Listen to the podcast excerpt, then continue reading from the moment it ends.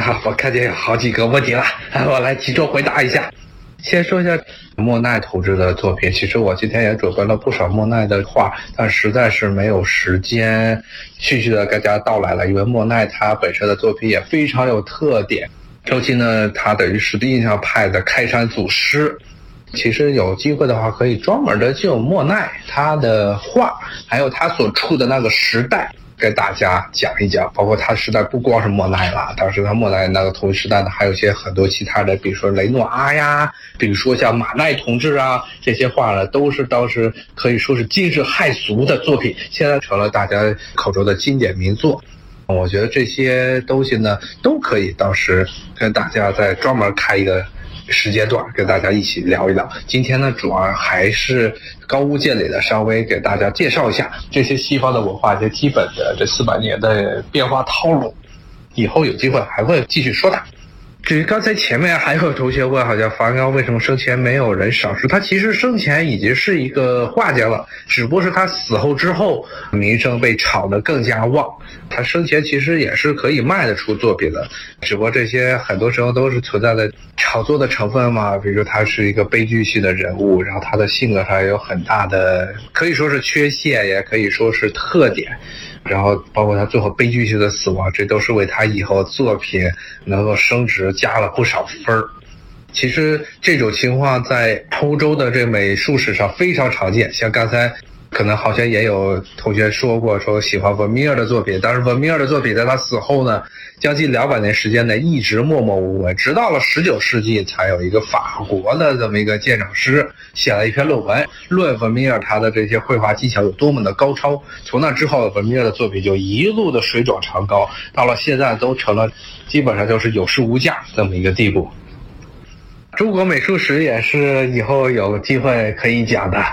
当时看时间地点，因为这要讲的东西那就更多了。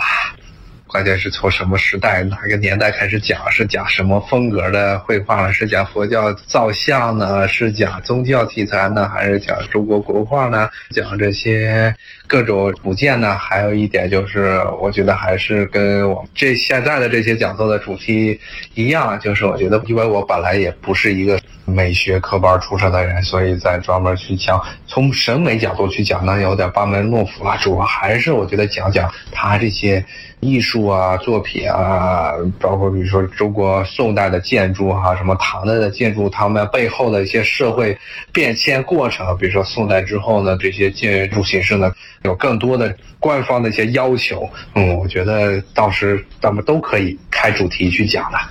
比如说明明清时代的建筑的一些特点，包括它为什么这么弄，然后呢，结合当时的这个政治环境啊，还有文化环境，有好多的可以说的东西。名画，名画背后的故事就更多了。基本上每一幅画，尤其著名的画，后面都有一些奇葩的故事，甚至是很多故事发生在一些大家无法想象的地方。比如说蒙克著名的那一幅《呐喊》。就一个人抱着头在那儿尖叫，然后后面的背景非常扭曲的那幅作品《蒙克》，蒙克的《呐喊》也是里面有很多奇葩的故事，比如说他这幅画丢了好长一段时间，当时甚至美国这边甚至有食品商打算当时卖巧克力，然后把巧克力挣的钱寄给挪威的这个博物馆，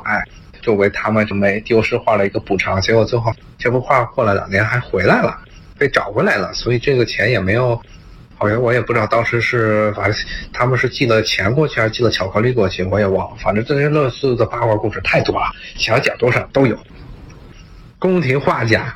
宫廷画家，这个是本来我今天想稍微提两句的事情。比如说像宫廷画家，一说到这宫廷画家，就是老师您同志。其实中国人接触西方的美学呀，西方的这种透视啊、明暗对比啊，都是在明代末年还有清代这一段时间，其实接触的非常多。里面也诞生了很多的故事。但是，我中国的艺术开始真正的受到西方的冲击，可能还是近代以来。因为当时像老师您这作品，它毕竟它主要还是局限在宫廷之中，没有大规模的向各地扩散。但是在社会的主流还是以传统的中国画为主。直到了后来，真的是到了清末之后，国破家亡了，大家真的是觉得对自己的艺术充满了一种怀疑之后呢，才有了原来那种老大帝国呀、中华文明一独尊的这么一种想法，才逐渐的被撼动。所以才出现了新的这些流派，但是具体的明末啊、清初啊，包括清代一直到乾隆年间，这些西装艺术对中国上层人，还有这士大夫阶级以及皇室的这样一种审美观的冲击，其实也可以到时讲一讲。